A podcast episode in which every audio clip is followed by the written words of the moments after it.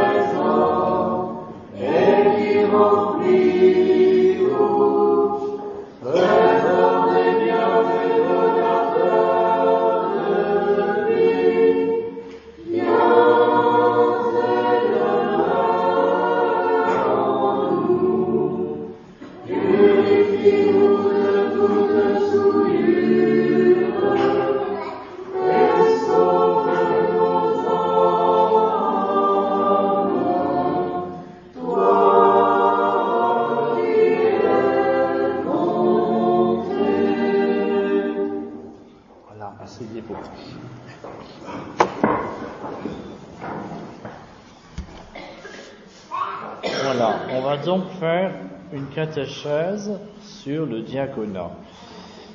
Alors, d'une part, on avait dit qu'on ferait des catéchèses pour adultes, c'est l'occasion d'en faire une première. D'autre part, il y avait une nécessité paroissiale puisque nous allons bientôt avoir une ordination diaconale. Donc c'était une bonne occasion de faire cette catéchèse. Alors, je vais vous essayer de vous montrer les fondements bibliques et apostoliques du diaconat, puis ensuite voir à peu près ce qu'était le diaconat aux environs du IVe siècle, à peu près, par l'évolution historique, et terminer par ce que c'est que le diaconat à l'époque actuelle et ce que c'est dans une paroisse. Alors, le diaconat est un degré dans la hiérarchie sacrée. C'est un ordre majeur, je vais revenir là-dessus tout à l'heure, mais non sacerdotal. Il est aussi la source et le modèle de tout le clergé mineur. Son importance est liée au fait qu'il soit d'origine apostolique. C'est extrêmement rare. C'est mis à part. Mais même quand on dit l'épiscopat, en quel moment dans Bible c'est marqué ils ont sacré des évêques On dit ils ont imposé les mains. On ne sait pas si c'est évêque ou prêtre, c'est la tradition qui nous le dit. On pourrait presque dire que c'est le seul ordre sacré pour lequel on a une description précise. C'est hyper précis. On va d'abord voir les fondements bibliques et apostoliques du diaconat. Le diaconat est clairement apostolique. Ça veut dire qu'il vient des apôtres, les disciples du Christ, les douze. Sa fondation se trouve dans la Bible, Actes des apôtres, chapitre 6. Très précis, très détaillé. On va, on va dire un mot. Si vous allez voir, c'est pas seulement riche d'enseignements sur le diaconat, c'est riche d'enseignements sur l'esprit de l'Église. Alors, la première communauté chrétienne s'efforçait de mettre en pratique à la lettre l'enseignement du Seigneur. Les premiers chrétiens, qui étaient en fait des judéo-chrétiens, c'est des juifs chrétiens, avec quelques gens d'origine païenne, mais l'essentiel, c'est des juifs chrétiens. Ils mettaient tout en commun et vivaient réellement en communauté, dans une attente eschatologique du retour du Christ en gloire. Ils pensaient que c'était pour demain. Hein. Si vous preniez tous les pères apostoliques, le Christ, il va revenir. Ah, c'est dans les, dans les 50 ans à venir, hein, ou dans les 15 jours à venir. Donc ils attendent vraiment qu'il revienne. Pour eux, c'est une toute petite parenthèse qui est en train de se passer. On attend le royaume de Dieu. Et il fallait donc, parce que on vit en commun et on met tout en commun, si vous lisez les actes, vous verrez, les gens, ils apportent l'argent, ils disent, voilà, j'ai tout vendu, je viens avec vous. Voilà. Et il fallait bien qu'il y ait des gens qui s'occupent de l'intendance. Il fallait qu'il y ait des personnes qui s'occupent de répartir les vivres, le blé, l'huile, le vin, etc. Il fallait répartir. Et certains biblistes pensent que ce service existait déjà, bien qu'il n'y ait pas encore ce qu'on appelle les diacres. Certains pensent que ça existait déjà. Alors il s'est passé un événement, et c'est intéressant de voir que les communautés, même du début, ne sont pas parfaites, parce que nous sommes dans le monde déchu, malgré le fait que le Christ soit venu, qu'il soit mort ressuscité, mais nous restons quand même dans le monde déchu. Nous ne sommes pas encore dans le royaume de Dieu. Mais il y a des problèmes, comme on voit deux minutes après. Il y a une contestation. Et la contestation très précise dans la Bible, parce que les veuves des hellénistes étaient négligées, c'est-à-dire défavorisées, par rapport aux veuves des Hébreux. Alors on va dire un mot des veuves et un mot des hellénistes. les veuves, c'est un problème crucial dans l'Antiquité. La femme n'a pas de statut dans l'Antiquité en dehors de l'homme une femme passe de la domination de son père à celle de son mari, si le mari meurt, à celle du fils aîné, si un fils aîné. Elle n'est rien. Pourquoi est-ce qu'on parle beaucoup des veuves et des orphelins dans la Bible? C'est parce qu'ils ne sont rien. Si ce n'est pas notre société qui est une société christianisée. Elles ne sont rien. Elles ne se définissent que par rapport à l'homme. La femme n'a pas d'existence légale, statutaire. Et c'est l'honneur des chrétiens qu'elle doit avoir pris soin des veuves que tout le monde s'en foutait. C'est l'honneur des chrétiens. Les hellénistes, c'est qui Ce sont des juifs, mais des juifs de la diaspora, c'est-à-dire de la dispersion, qui sont revenus en Israël par souci religieux, mais qui sont de culture grecque et de langue grecque. Ah oui, on croit exactement dans la même foi, mais on n'a pas la même culture. Parfois, ça pose des problèmes. Il y a les Hébreux, il y a les hellénistes. Et vous voyez que là, ça pose des problèmes. Et il y a ce qu'on appelle dans l'écriture des murmures. C'est-à-dire qu'il y a une certaine agitation qui se fait. Et ça remonte jusqu'aux apôtres. Les douze. Les douze réfléchissent, prient et prennent une décision. Et ça, c'est tout à fait apostolique. C'est tout à fait d'esprit et de mode de vie qu'on Il y a un problème, ils en parlent entre eux, ils prient, ils disent voilà, voilà ce que le Saint-Esprit nous dit. Estimant qu'il ne pouvait pas, alors là, je cite la Bible, délaisser le ministère de la parole. Le Christ est le Verbe, il a annoncé l'Évangile, et eux sont des ministres de la parole. Pour s'occuper de la tendance, il demande au peuple, c'est le peuple, ce que nous appelons les orthodoxes, le peuple royal, le peuple de roi et de Il demande au peuple de choisir parmi eux sept hommes voyez l'importance Sept pour une petite communauté, ça montre que les problèmes étaient assez importants. Pieux, digne de confiance, et nous dit l'Écriture, plein d'Esprit Saint et de sagesse. Alors l'expression peut paraître bizarre. Ça veut dire qu'ils ont à la fois la grâce de l'Esprit Saint et ils font l'effort personnel d'être sages. C'est ce que nous appelons la synergie. Plein d'Esprit Saint et de sagesse. Et il y en a sept qui sont élus le peuple va élire, choisir sept. C'est pas les apôtres. Et parmi ces sept, il y en a même un qui est d'origine païenne. Il s'appelle Nicolas. Tiens, ça tombe bien. Nicolas, prosélyte d'Antioche. C'était quoi les prosélytes? C'était des gens qui étaient des païens, ils s'intéressaient au judaïsme. Au fond, ça correspondrait à nos catéchumènes, si vous voulez. Ils cherchent à embrasser la foi juive. Parmi les sept diacres, il y a un païen d'origine païenne. A Nicolas, prosélyte d'Antioche. Et donc, qu'est-ce qui se passe? C'est quand même très intéressant, parce que les apôtres prient et ils leur imposent les mains. C'est-à-dire que c'est une transmission objective de la grâce divine. C'est assez extraordinaire. C'est la première fois, peut-être l'unique fois, on voit quelque chose d'aussi précis dans le Nouveau Testament. Et il leur confie la charge de répartir les vivres. Vous vous rendez compte? Pour répartir les vivres. Mais voilà, ils imposent les mains. Parce que c'est un problème ecclésial, ça concerne toute la communauté. C'est la première fois que nous avons dans le Nouveau Testament l'image de ce qui deviendra le modèle de tous les recrutements ecclésiastiques, et en particulier l'épiscopat. L'élection par le peuple et la transmission de la grâce divine. Vous avez reconnu quelque chose de très important, c'est l'union libre de deux volontés. L'élection par le peuple, expression de la volonté humaine, la transmission de la grâce par les évêques, expression de la volonté divine, l'union libre de deux volontés. Ça, c'est la base des recrutements ecclésiastiques dans l'orthodoxie. C'est pas partout mis en pratique, hein. ça n'existe pas dans l'église grecque. C'est que le clergé qui, concocte entre eux. Le peuple n'a rien à dire. Mais c'est la base de l'ecclésiologie orthodoxe. En outre, cet événement est riche d'enseignements sur l'esprit des apôtres et l'esprit de l'église originelle. Premièrement, les apôtres ne veulent pas tout faire. Vous savez, ils n'ont pas dit, bon, on va s'en occuper. C'est pas un problème, on va s'en occuper. Ils ont dit non, c'est pas à nous de faire ça. Les apôtres se consacrent délibérément à l'essentiel, c'est le cœur de la fonction, et c'est dit dans le texte des actes, on ne peut pas délaisser la prière, ça veut dire la fraction du pain, c'est la liturgie eucharistique, et la mission, la parole. La liturgie eucharistique. Il on ne peut pas délaisser cela. Et il confie le reste à d'autres. Ils ne disent pas, il n'y a que nous, on va tout faire. Non. C'est très très important sur l'esprit de l'Église. Ils amènent d'autres personnes à coopérer. Et en corollaire, cela signifie que dans la communauté chrétienne, la première communauté, chacun a sa place, chacun a un rôle, chacun a une fonction.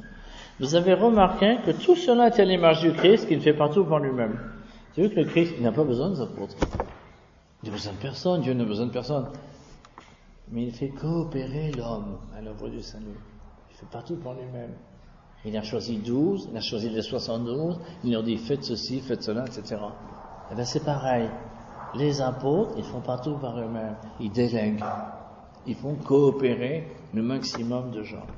Et Dieu sait si nous avons perdu cet esprit dans une église qui est 2000 ans après, hyper cléricale et hyper sacerdotalisée. Ceci, c'est l'embryon de la hiérarchie sacrée. Vous allez voir après, quand je vais vous parler des pères apostoliques, on a l'esquisse de la hiérarchie sacrée. Ce que nous appelons hiérarchie sacrée, la hiérarchie très importante, c'est une dynamique spirituelle. C'est un mouvement continu d'élévation, comme le monde angélique. C'est-à-dire, tous progressent vers le trône de Dieu. Alors, au départ, comme je viens de l'expliquer, la fonction des diacres est donc une fonction économique et logistique. C'est ce qu'on appelle le service d'État. Alors le terme même de diacre, j'ai remarqué ça hier, je me suis dit tiens, mais pourquoi il n'y a pas le terme de diacre dans le livre Alors j'ai vérifié, non, c'est vrai. Alors il n'apparaît pas dans les actes. Le terme de diacre n'apparaît pas dans les actes. Il n'apparaît chez Saint Paul, une fois dans les Philippiens et trois fois dans le premier épître à Timothée. Mais il n'apparaît pas dans les actes. On les nomme pas. Diaconia correspond au latin ministerium. Et diakonos en grec, c'est le serviteur c'est celui qui est au service de. Différent du terme doulos qui est l'esclave. Là, c'est le serviteur, le serviteur libre. Alors, cette fonction économique et logistique subsistera pendant pratiquement tout le premier millénaire. Et après, largement, elle disparaîtra. Mais, nous voyons par ailleurs qu'à côté de cette fonction pratique, fonction de service, certains diacres accomplissent en parallèle des œuvres spirituelles. Alors, le plus beau cas, c'est Étienne, le premier diacre. Premier diacre, premier martyr. Vous vous souvenez Étienne qui fait une confession magnifique devant le Sanhédrin. Étienne qui va être lapidé. Étienne qui a vu les cieux s'ouvrir, il a vu le royaume de Dieu. Il a vu le Christ à la droite du Père. Il est lapidé et il dit Seigneur, ne leur impute pas ce péché. Et c'est un diacre. Et puis, le diacre Philippe. Alors évidemment, c'est vrai que ce qui concerne Philippe, quand on regarde dans les actes, rien ne nous permet de dire que c'est le diacre Philippe, ça peut aussi être l'apôtre. Mais bon, l'usage dit que c'est le diacre Philippe. J'ai pas eu le temps de poursuivre ma vérification. Et cela nous montre une chose, c'est que les diacres accomplissent une fonction de service, mais cela n'exclut pas la mission ni le rôle spirituel, parce que ces choses incombent à tous les chrétiens. C'est pas propre au, c'est pas propre au clergé. La mission est de témoigner du Christ, c'est pas propre. C'est le fait de tous les chrétiens. Alors, les diacres, ça c'est l'élément important, l'élément charnière. C'est d'abord une fonction logistique, économique. Les diacres vont passer très vite des tables profanes à la table sacrée de l'hôtel. Ils vont passer du repas profane au repas sacré, l'Eucharistie. D'une part, vous savez que les événements du premier siècle sont assez tragiques. Il va y avoir euh, ce qu'on appelle la guerre juive, les deux guerres juives. Donc le futur empereur Titus qui prend Jérusalem, la destruction du temple, on met le feu au temple, le temple est profané, il faut des sacrifices païens, etc. Et donc tout le monde va être dispersé. Alors les chrétiens aussi, mais la tradition qui nous vient des pères de l'Église dit que les chrétiens ont été prévenus providentiellement qu'il fallait fuir Jérusalem. Donc ils ont fui Jérusalem. Ils se sont réfugiés dans une ville de la, Décapole qu'on appelle Pella. Donc il y a une dispersion des chrétiens comme des juifs. Mais d'autre part et surtout, il était dans la nature même du christianisme d'être missionnaire. Le Christ dit aussitôt après, aussitôt après sa résurrection, il dit aux douze, partez. Allez dans le monde entier. Ne restez pas là. Allez proclamer mon nom, proclamer mon évangile dans le monde entier. Donc c'était dans la nature même du christianisme. Et le christianisme se répand très très vite dans tout l'Orient et en Occident. À Rome. Il y aura beaucoup de chrétiens à Rome, bien sûr. Beaucoup de juifs qui ont fui vont à Rome. Or, nous constatons, à travers les témoignages des pères qu'on appelle les pères apostoliques. Alors, les pères apostoliques, Clément de Rome, Ignace d'Antioche, Polycarpe de Smyrne, c'est des gens, c'est des gens qui sont la charnière du premier et du deuxième siècle. Les pères qu'on appelle les apologistes, Saint Justin, philosophe, c'est des gens du deuxième siècle, puis les premiers pères de l'Église, Clément d'Alexandrie, surtout Saint Hippolyte de Rome, des gens qui sont à cheval sur le deuxième et le troisième siècle, nous constatons à travers tous les écrits de ces gens-là que le diaconat trouve sa place. Ce n'est pas parce que la première communauté judéo-chrétienne a disparu que le diaconat disparaît. C'est ça qui est intéressant. Parce qu'au fond, on pourrait se dire, ben, c'est fini, ils vivent plus en communauté, il n'y a plus de diacre. Mais pas du tout. Le diaconat trouve sa place. Ils en parlent souvent, et même ces premiers pères, notamment ce qu'on appelle les pères apostoliques, notamment cet Ignace d'Antioche, ils parlent d'une hiérarchie ecclésiastique qui comporte trois degrés. L'évêque, le presbytérium et les diacres. Ça, c'est très intéressant. L'évêque, qui est entouré de ce qu'on appelle le presbytérium, les anciens, qui sont les prêtres, et les diacres.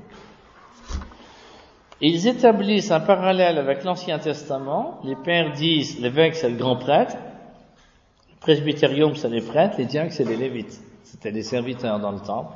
Et ils établissent un parallèle avec la hiérarchie céleste. Vous savez, la hiérarchie céleste, qui est un livre écrit par Denis Néropagite, au VIe siècle bien sûr, mais tous les éléments sont intérieurs.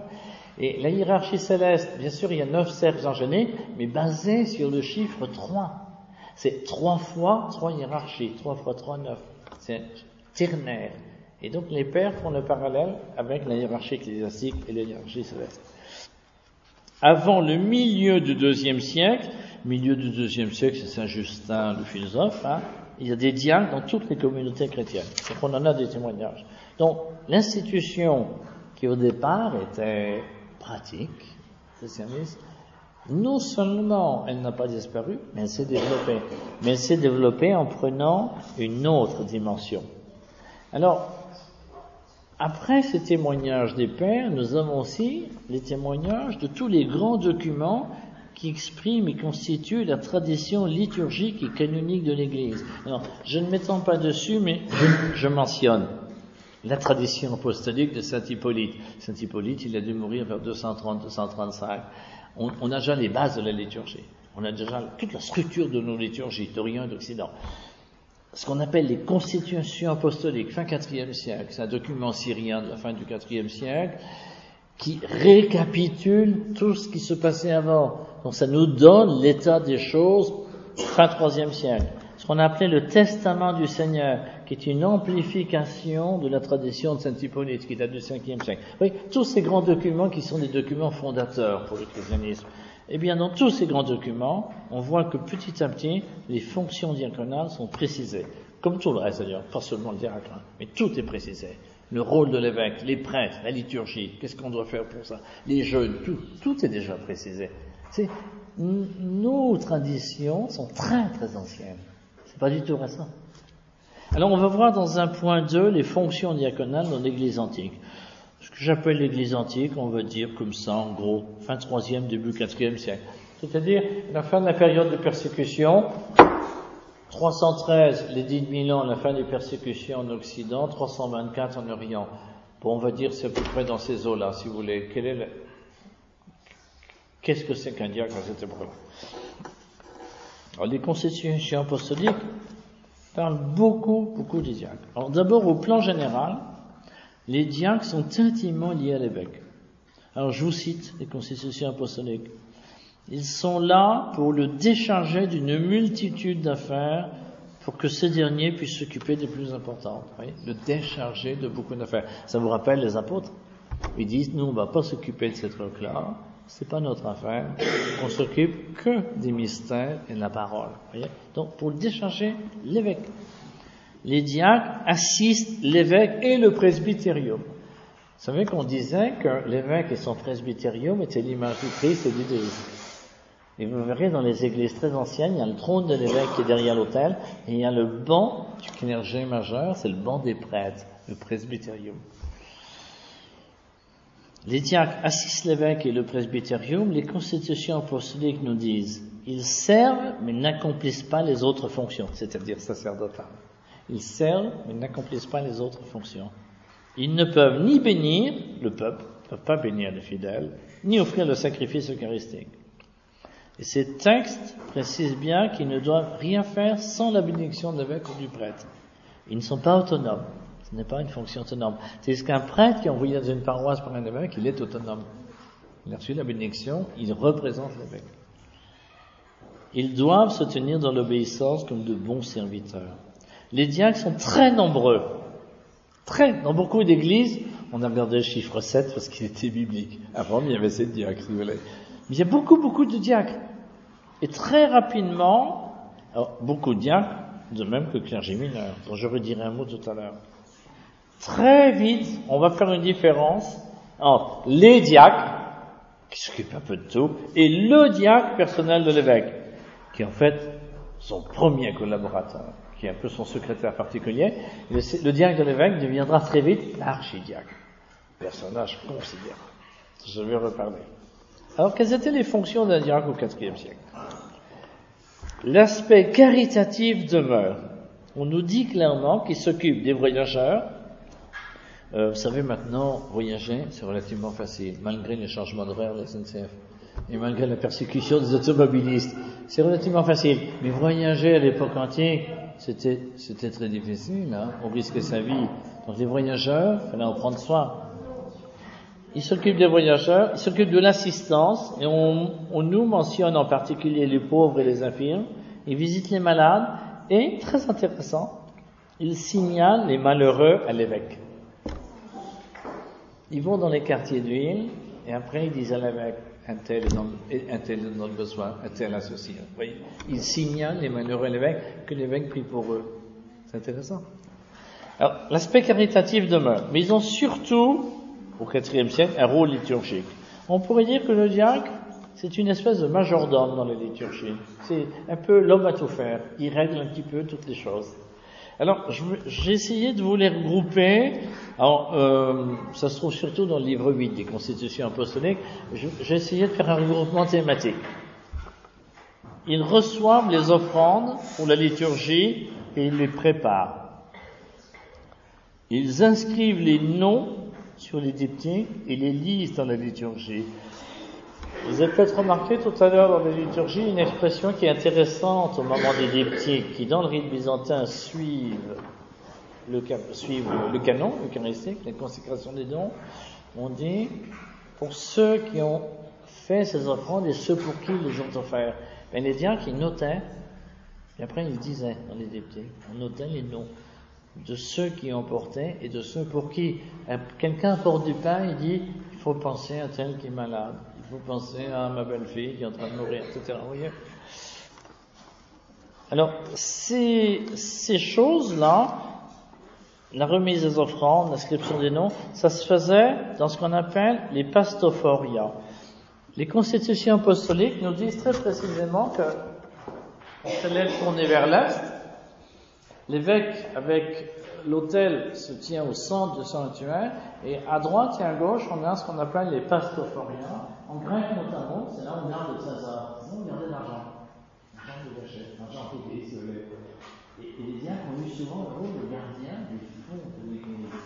Une de ces pastophoriens va finir par s'appeler diaconicon. C'est le lieu du service, le lieu de Donc, ils reçoivent les dons des fidèles, et dans l'église antique, c'est très vivant, c'est exactement comme la vie de notre société. On se lève ce qu'apportent les gens. Ils apportent le pain, ils apportent le vin, ils apportent l'huile, sinon il n'y a pas de lumière dans. Les offrandes, c'était très très important. Donc les diacres reçoivent les dons dans les pastophoriens, ils inscrivent sur les diptyques les noms ceux qui apportent les dons, les noms des souffrants. Deuxième fonction, ils placent les fidèles et les surveillent, assister des cléens mineurs et notamment des sous-diacres. Tout était très réglementé, chacun avait sa place, il y avait les hommes et les femmes. On ne mélangeait pas à cause du BZP, à cause du BZP. On se disait, c'est jamais. Alors, il y avait la place aussi pour les jeunes, il y avait la place euh, pour les catéchumènes, pour les pénitents. C'est très intéressant. Par exemple, dans les constitutions apostoliques, on nous dit qu'au moment canon, d'un les diacres rassemblent les enfants tout près du sanctuaire et ils les surveillent. C'est pour que les enfants voient bien ce qui se passe et entendent. Intéressant. Donc, les diacres placent les gens et les surveillent. Les, quand il y avait des grandes célébrations, il pouvait y avoir un peu d'agitation, les gens discutaient, il y en a qui dormaient, etc. Ils surveillent, ils font un petit peu le maintien d'ordre. Ils donnent le signal du début de la fin de la liturgie. Hein, ça se voit dans certains rites, pas dans tous les rites. Dans le rite des Gaules, c'est très caractéristique. Le diacre il dit debout, soyons au silence. On commence. Après, il dit les solennités se terminent les en paix. Le diacre romain disait item à la fin. Par contre, le diacre byzantin, il dit rien à la fin. Le diacre donnait le signal du début de la fin des mystères. Les diacres ont les munitions. Les munitions, c'est les commandements. Debout, approchez, retirez-vous, soyons en silence. Il fait des munitions, il se tourne vers le peuple. Le diacre conduit, les diacres conduisent la prière du peuple. C'est essentiellement les litanies qui, dans la plupart des rites, sont très très très importants. Que dans le rite romain, où c'est tout à fait négligeable. Dans presque tous les rites, les litanies sont importantes. il indique pour qui, pourquoi il faut prier. Il est au milieu du peuple et il montre l'autel. Les diacres font les lectures. Alors, dans les constitutions apostoliques, on dit évangile et épître. Là, ils sont un peu en concurrence avec les prêtres. On dit l'évangile est lu par un diacre ou un prêtre, mais ils sont en concurrence aussi avec les lecteurs qui existent déjà. Voilà. Bon, mais ils participent aux lectures. Les diacres lisent les diptyques publics. Les diptyques publics, c'est nommé les saints, la hiérarchie sacrée, les vivants et les défunts. Ils congédient les gens en fonction de leur catégorie. N'oubliez pas que dans l'Église antique, euh, tout le monde n'était pas admis à la liturgie. Et donc, à un moment donné, le diacre, disait, c'est fini, catéchumène, sortez. Les portes, fermez les portes. C'était ça. Alors, on congédiait aussi ce qu'on appelait les énergumènes, c'était les possédés. Alors, ils avaient le droit d'accès, mais ils avaient des gestes désordonnés, ils pouvaient parfois hurler, parfois provoquer des troubles. À un moment donné, on disait, non, c'est fini. Et les pénitents, les gens qui avaient commis ce qu'on estimait des très grands péchés, pas communier. Donc on les excluait et les portiers, les zodiaques fermaient les portes. Les portes fermaient les portes. C'est ça. Mais c'était les diacres qui régnaient sur ce petit monde-là. Et ils veillaient à ce que tout soit bien fait.